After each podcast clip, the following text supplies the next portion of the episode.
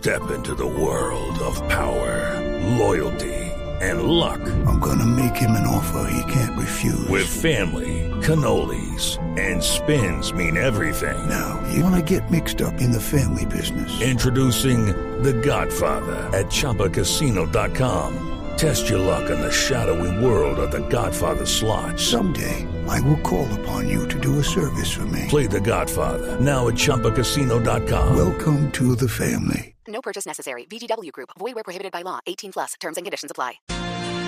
Señor viceministro de Hacienda, Juan Alberto Londoño, buenos días. Néstor, buenos días, buenos días a toda la mesa de trabajo y a todos los oyentes. ¿Cuándo presenta finalmente, doctor Londoño, el gobierno el proyecto de reforma tributaria ante el Congreso? Néstor, estamos trabajando en terminar de ajustar los, los temas que nos faltan y buscar consensos y esperamos radicarla esta semana. ¿Esta semana es tiene fecha, tiene día? No tenemos un día específico, esperamos que sea esta semana. Ahora, ¿con qué viene, viceministro, la reforma tributaria? Néstor, lo primero que hay que decir es que no es una reforma tributaria. Y eso no es, no es un tema semántico. Nosotros, para ponerlos en contexto, en este momento, si uno mirara qué pasaba en febrero del año pasado, veníamos creciendo por encima del 4%, el desempleo estaba eh, disminuyendo eh, bastante. ¿Y qué nos pasó? Entra la pandemia y nos hemos tenido que gastar 11 billones de pesos en transferencias monetarias. ¿Qué son las transferencias monetarias? El ingreso solidario, los giros extraordinarios de familias en acción, jóvenes en acción y adulto mayor. ¿Por qué decimos que es una transformación social? Porque estamos diciendo, mantengamos estos, estos programas que fueron extraordinarios, volvámoslos permanentes. Entonces eso es lo primero. Hagamos un gasto muy importante en ayudar a las personas que están en situación de vulnerabilidad. Por eso es que nosotros decimos, tenemos que hacer ese gasto. Que claro, eso implica que tenemos que buscar ingresos, sí tenemos que buscar ingresos. Que eso se hace a través de impuestos, sí se hace a través de impuestos. Pero no es una reforma tributaria. Nosotros lo que estamos es atendiendo la pandemia que nos ha dado un golpe tan duro a las personas más vulnerables. ¿Cuánto aspiran a recoger en nuevos impuestos de lo que usted llama no es reforma tributaria, señor viceministro?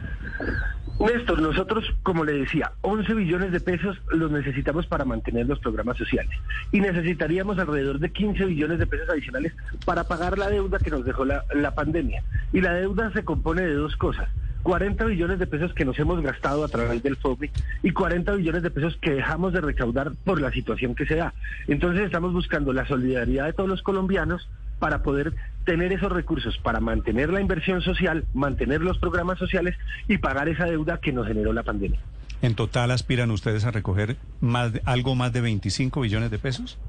Eso es lo que aspiramos a recoger para poder mantener los programas sociales y pagar los costos de la pandemia. ¿Por qué leo en algunas partes que el gobierno aspira a recoger casi 30 billones, doctor Londoño? No, eh, yo creo que todo el mundo hace unos cálculos de cuánto nos costó la pandemia y cuánto nos cuestan los programas sociales. Pero lo importante es, tenemos que mantener esos programas sociales. Digamos que mañana acabara la pandemia, que es una situación que no se ha dado, ustedes han hablado toda la mañana de, del tercer pico. Si mañana se acabara la pandemia, no quiere decir que las personas que entraron en situación de vulnerabilidad van a salir al otro día y van a tener las mismas condiciones. Por eso es importante mantener esos programas sociales, darles esas ayudas económicas para que estas personas a lo largo del tiempo puedan salir de la situación en la que quedaron por la pandemia. 25 billones de pesos es tres o cuatro veces más lo que recoge habitualmente una reforma tributaria. Hablemos de quiénes van a pagar esa plata, doctor Londoño. Esos recursos los vamos a buscar de todos los colombianos. Todos los colombianos tenemos que poner un poco más. Tenemos que buscar que más personas declaremos y paguemos renta. Tenemos que buscar que las empresas paguen un poco más de renta, que los dividendos paguen un poco más, que existan unos productos, nada que tenga que ver con la canasta familiar, que paguen un IVA más alto. Entre todos los colombianos tenemos que contribuir para esa población vulnerable. Sí. ¿Los combustibles van a pagar un IVA más alto también? Los combustibles van a pagar un IVA más alto, esa es la idea. Y hay que decir una cosa, ese IVA se había bajado eh, hace dos años y estamos volviéndolo a subir con el con el propósito de buscar recursos para financiar esas necesidades. Hmm. Hoy, hoy un galón de gasolina, ¿cuánto paga de IVA? Hoy un galón de gasolina paga 5% de IVA. ¿Y sería la idea es subirlo a 19? A 19 como estaba en el año 2019. Y automáticamente no dicen las normas mínimas de economía, doctor Londoño, si se sube el, impres- el impuesto y el precio de la gasolina en consecuencia, ¿sube el resto de los productos de la canasta? Néstor, en la gasolina nosotros como Estado siempre hemos tenido un subsidio a la gasolina. Nosotros no estamos pretendiendo que el valor final suba, sino que los elementos de la cadena paguen el IVA. Nosotros tenemos un fondo de estabilización de precios para que las fluctuaciones que se dan por el precio internacional del petróleo y de los combustibles no afecten el, el bolsillo de los colombianos. Pero ¿cuánto subiría el precio de galón de gasolina, por ejemplo, pasando el IVA de 5 a 19%? Nosotros estamos esperando que esa subida no la sienta el consumidor final. El IVA al- que paga el productor, que no tiene una cantidad de componentes, eh, subiría alrededor de 500 pesos. ¿Cuánto?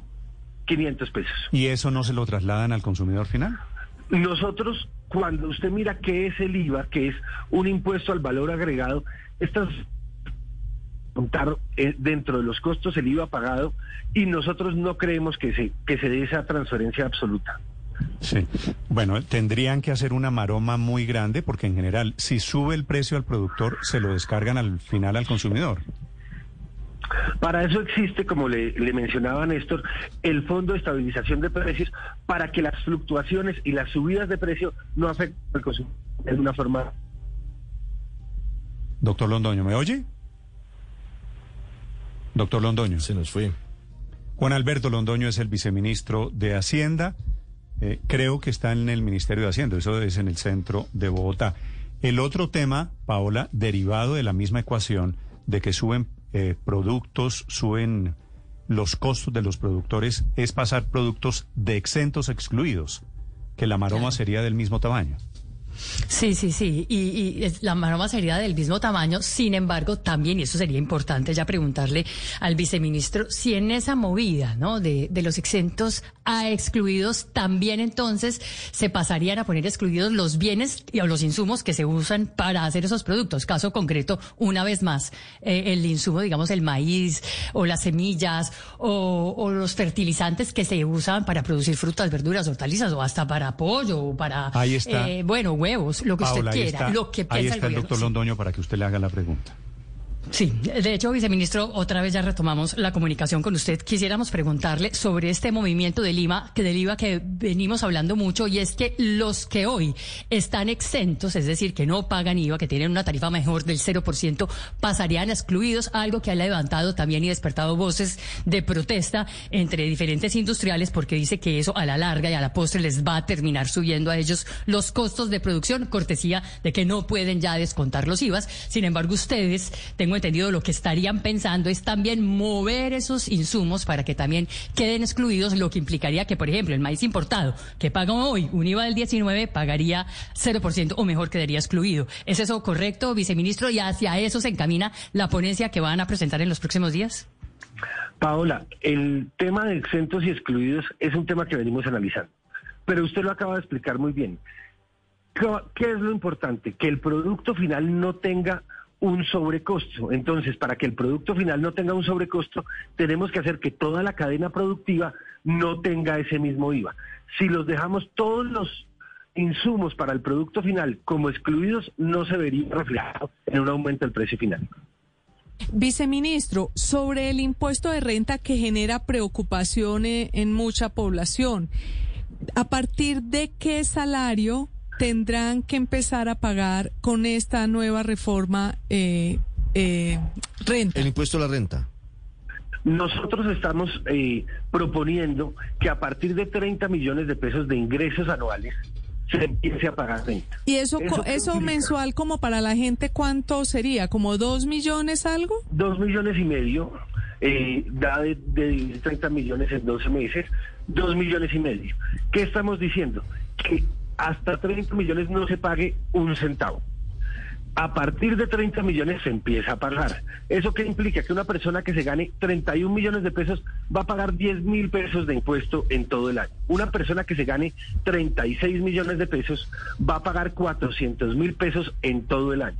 Lo que estamos diciendo es, ampliemos el número de personas que contribuimos para poder pagar todos esos programas sociales. Sí, pero quienes hoy pagan renta y ahora con eh, la ampliación de la base del inicio de dos millones y medio hacia arriba que pagarán ese impuesto, ¿también tendrán un aumento en el pago del impuesto que ya vienen haciendo?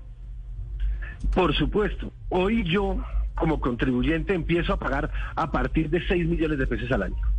Yo, de 5 millones de pesos mensuales, perdón. Yo hoy el primer peso que pago lo pago a partir de los 5 millones de pesos de ingresos. ¿Qué estoy diciendo? Tengo que empezar a pagar a partir de 2 millones y medio mensuales.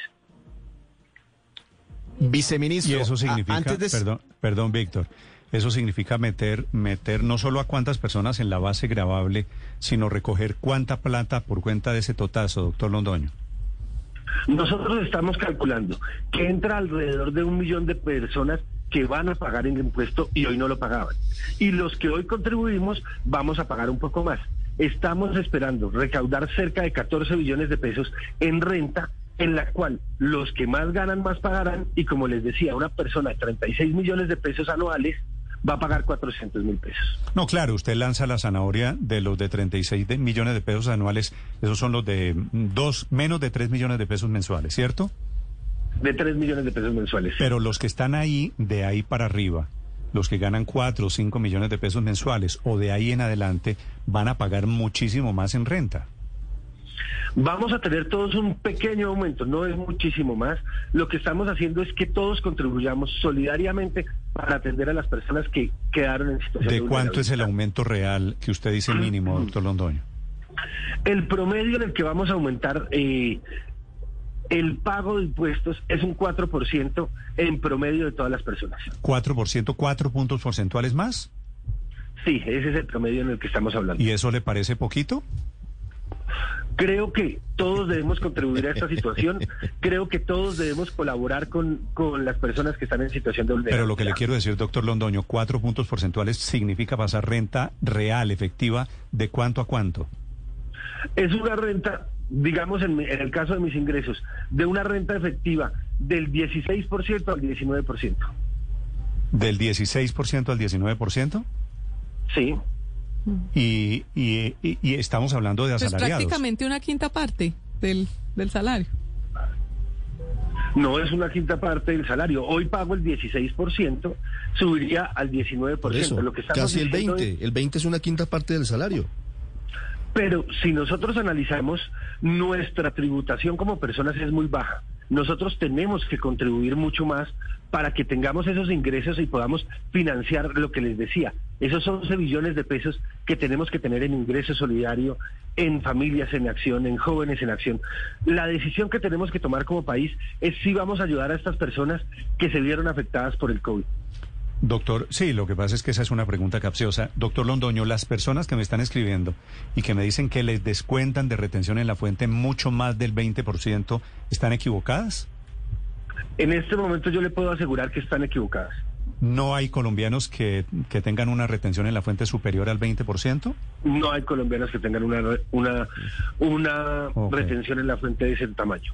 Ok. Víctor, la siguiente pregunta, siguiente tema con el viceministro de Hacienda sobre la No, tributaria. es que, es que seguramente, Néstor, muchas personas no van a pagar renta, pero sí van a declarar o algunos van a empezar a pagar poquito. Pero, viceministro, el, costo del contador, eso, eso es una carga para estas personas que antes no declaraban renta. Puede cobrar 200 mil, 300 mil pesos por este papeleo. ¿Habrá algún mecanismo para que la DIAN les ayude a hacer la declaración de renta sin tener esta carga, sin tener que contratar un contador? Personas que se ganan dos millones y medio, dos millones setecientos mil pesos.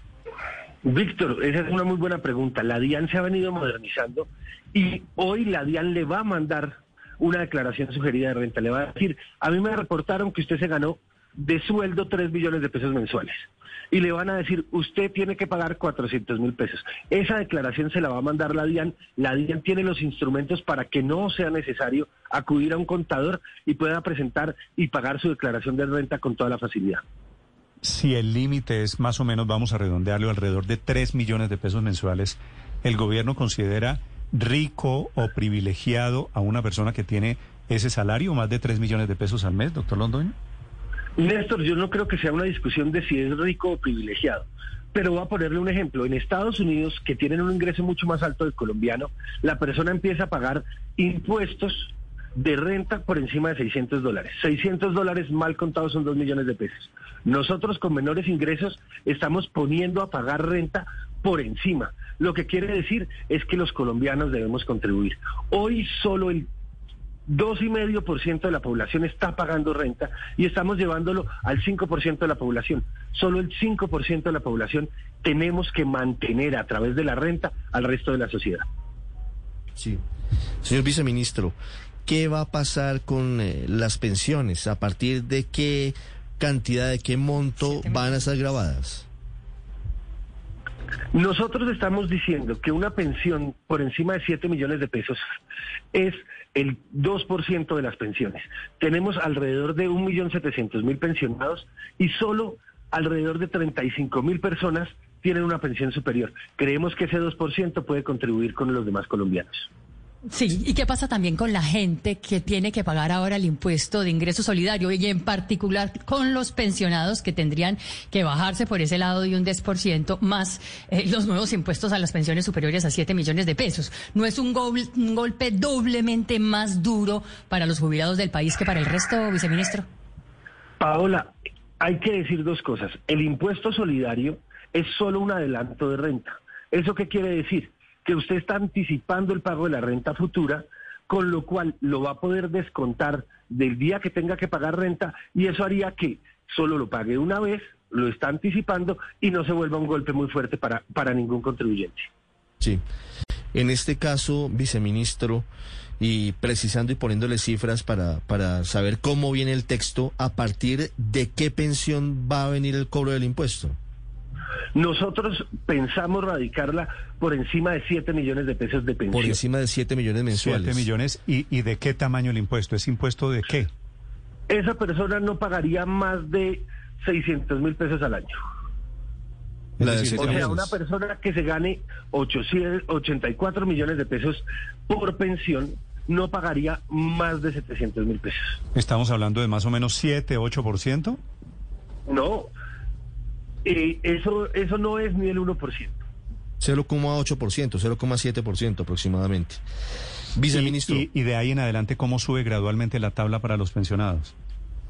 La tabla va subiendo gradualmente como sube la renta para todas las personas. Imagínese una persona que se gane 35 millones de pesos en pensión, pues debe contribuir un poco más.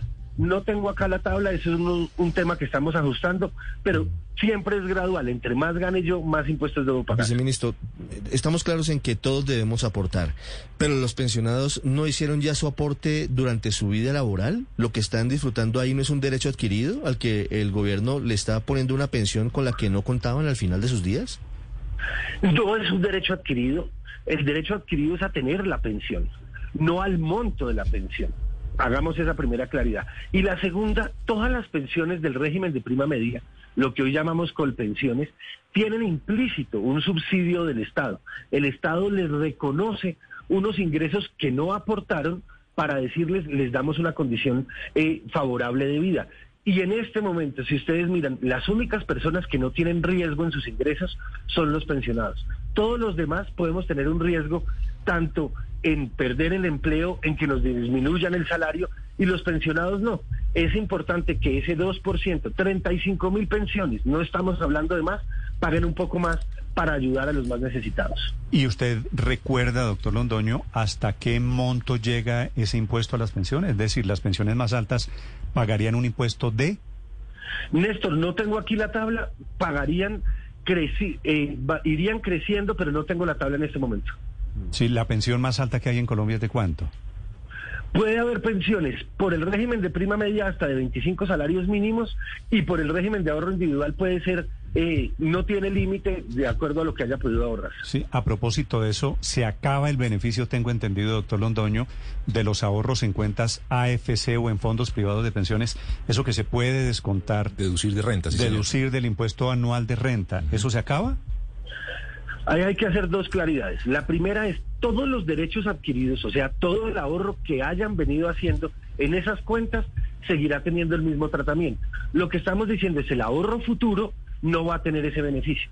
Nosotros estamos diciendo si usted quiere ahorrar, me parece muy bien, pero no le voy a dar un beneficio tributario. Todo lo que haya ahorrado hasta hoy tiene el beneficio tributario, lo que ahorre hacia adelante no lo tendrá. ¿Y eso no acaba con los fondos de pensiones? Los fondos de pensiones tienen hoy la tranquilidad de que sus ingresos vienen del aporte obligatorio que nunca estará grabado. Lo que estamos diciendo es el aporte voluntario.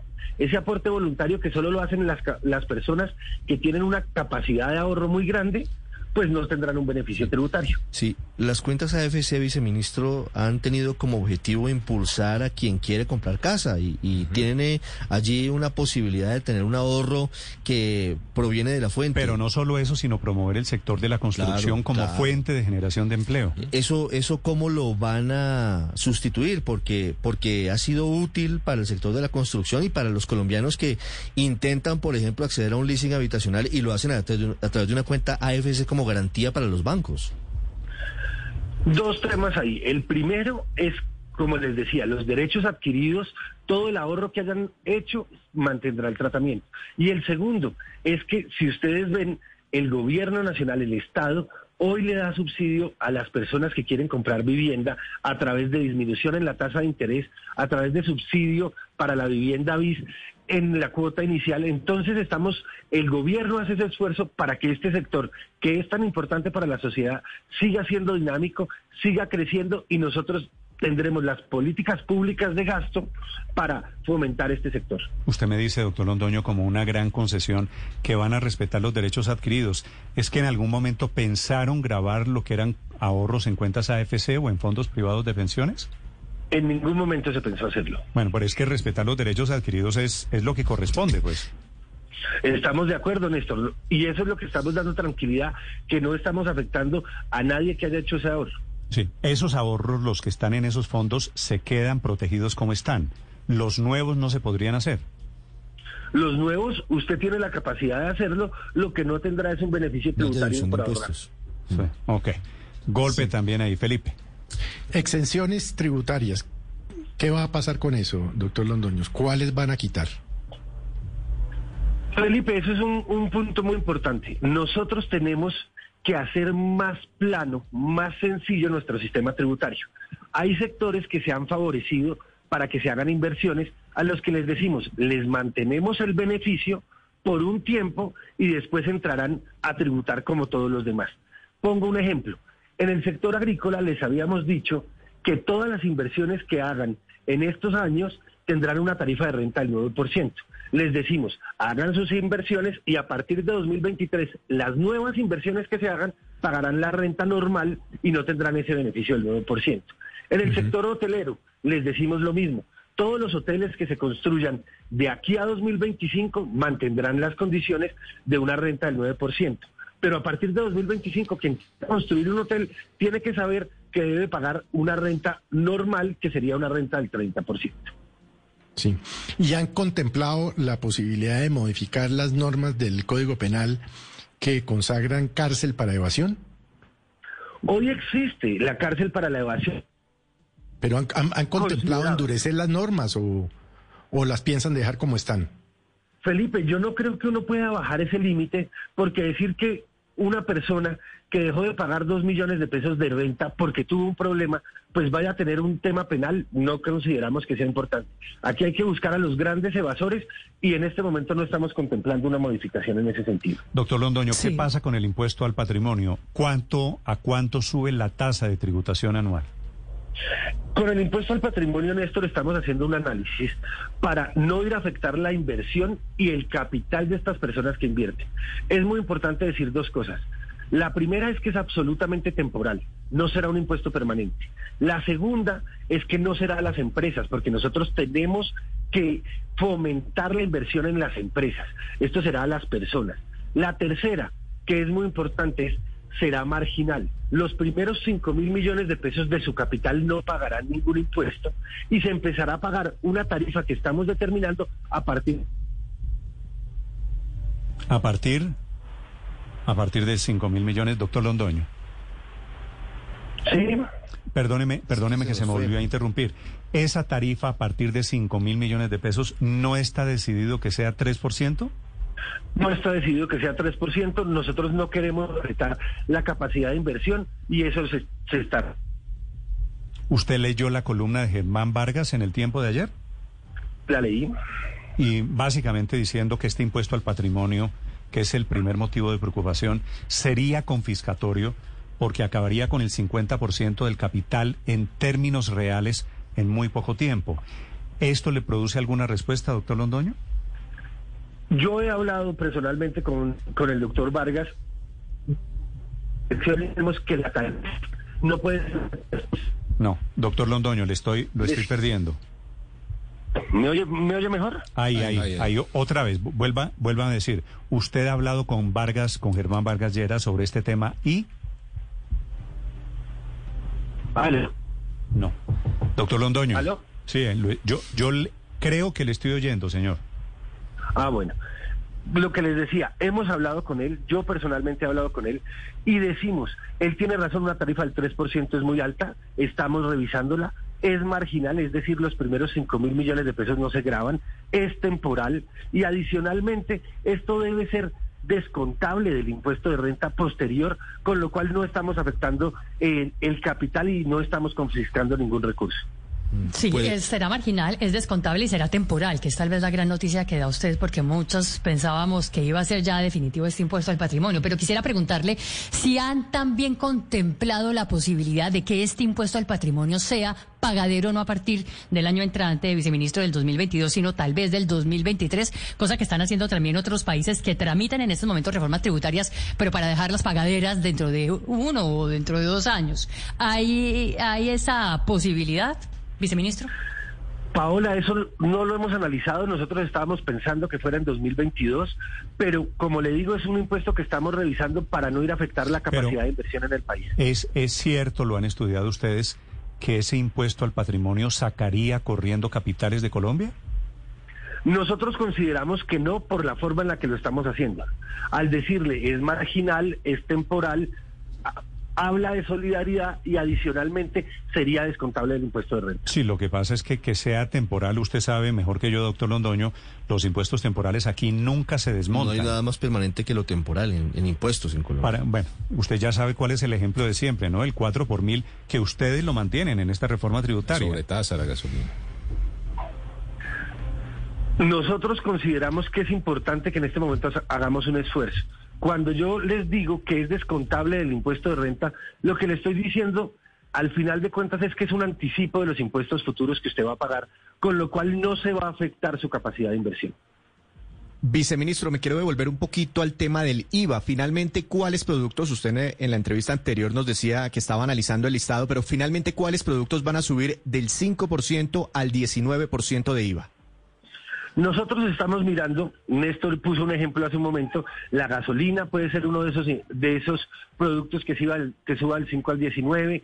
Estamos hablando de unos productos que no son de la canasta básica familiar, no grabaremos la carne, no grabaremos el pollo, no grabaremos el huevo, no grabaremos la leche.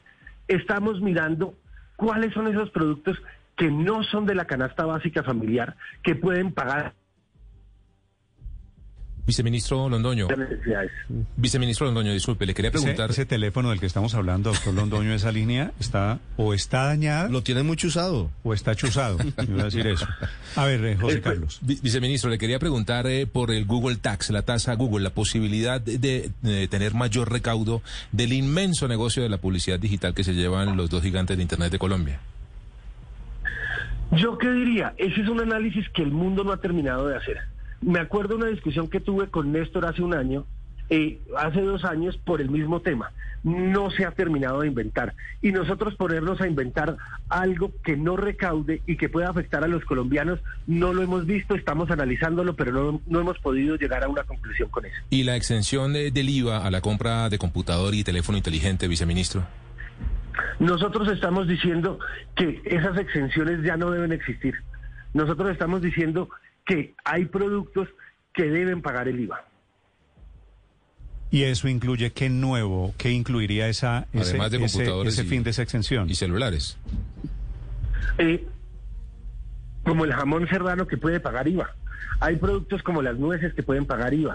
Hay productos como eh, el azúcar que hoy paga IVA, que puede subir un poquito ese, ¿El ese café, IVA del azúcar. ¿El café es un bien suntuario para el gobierno? El café es un bien que puede pagar un IVA mayor. ¿Y por qué, eh, viceministro, no es un bien esencial para los colombianos?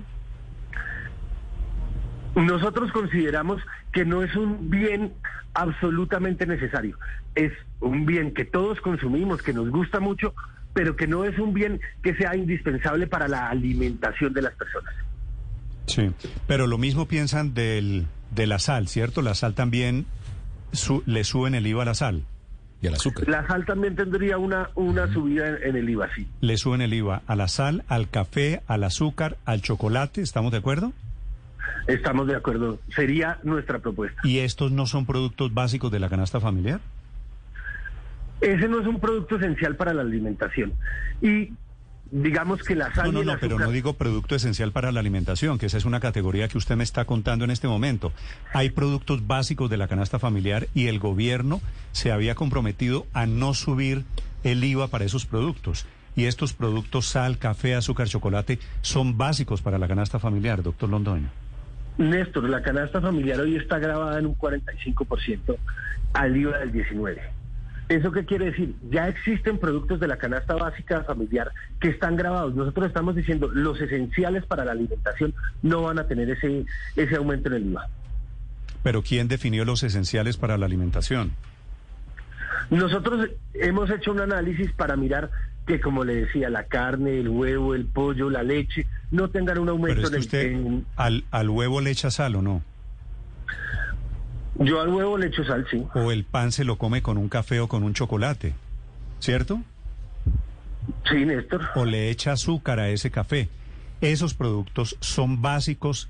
Lo que le quiero decir, doctor Londoño, es que el gobierno había dicho que no subiría a productos básicos de la canasta familiar.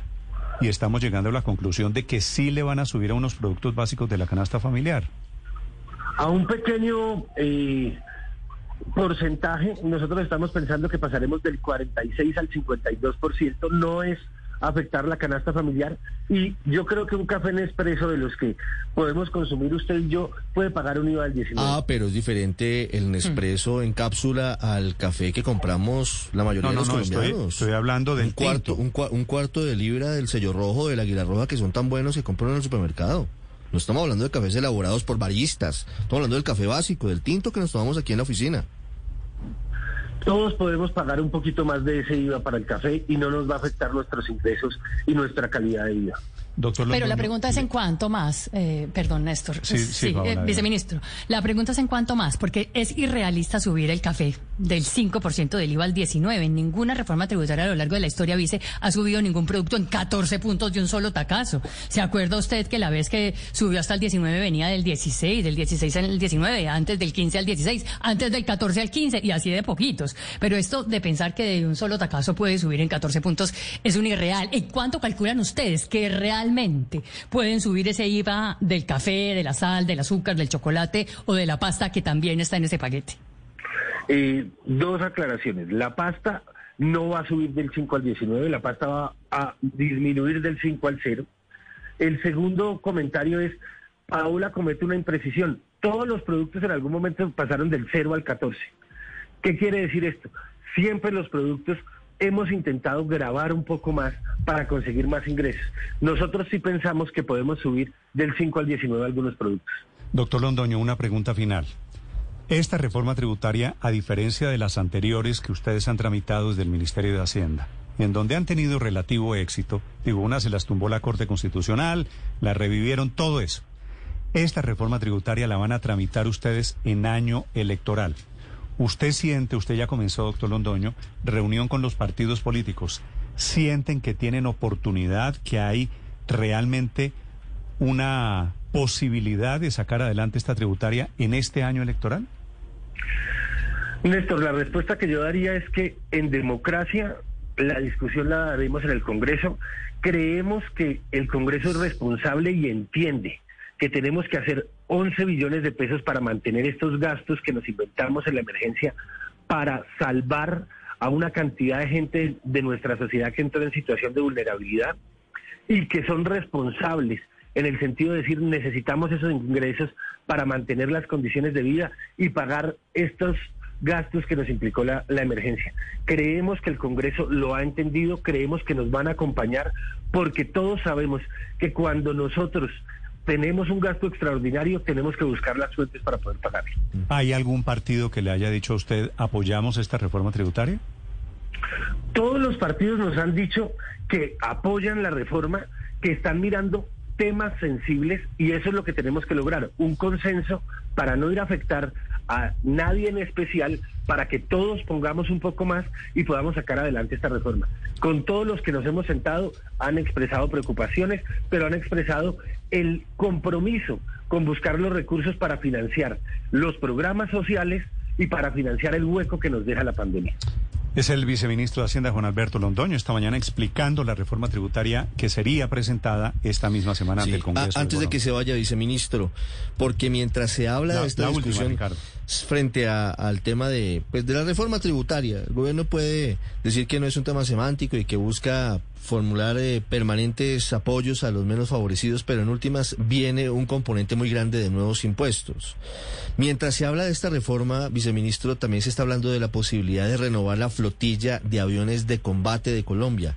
Y se habla de una cifra que cuando se lee pues, tiene una preocupación grande para los colombianos, 4.500 millones de dólares, mientras está intentando pasar una reforma tributaria por el Congreso. ¿El gobierno está en ese plan? ¿Va a renovar la flotilla de aviones de combate en los próximos meses? Ricardo, yo quiero ser absolutamente claro. Los ingresos que se están buscando a través de este proyecto de transformación social sostenible son para atender los efectos de la pandemia. No buscan financiar ningún gasto distinto a los efectos de la pandemia. Pero, doctor Londoño, ¿el gobierno va a detener la compra de los aviones? En este momento no se está en ninguna negociación. Nosotros no hemos dado ningunos recursos para una negociación de unos aviones. Quiero ser absolutamente claro. Los recursos que se están poniendo son para atender a la población afectada por la pandemia. Viceministro, pero eh, su colega de gabinete, el ministro de Hacienda, eh, de Defensa, perdóneme, ministro de Defensa Diego Molano, confirmó aquí en Blue Radio que sí están eh, analizando la necesidad urgente, pues pronta, de, de la renovación de la flotilla. Podría hacerse a través de deuda, es decir, esto podría ir aparte que no sea con la reforma tributaria, pero una vez las calificadoras de riesgo le den el visto bueno a la deuda colombiana, podría ser a través del endeudamiento externo que se haga esa renovación.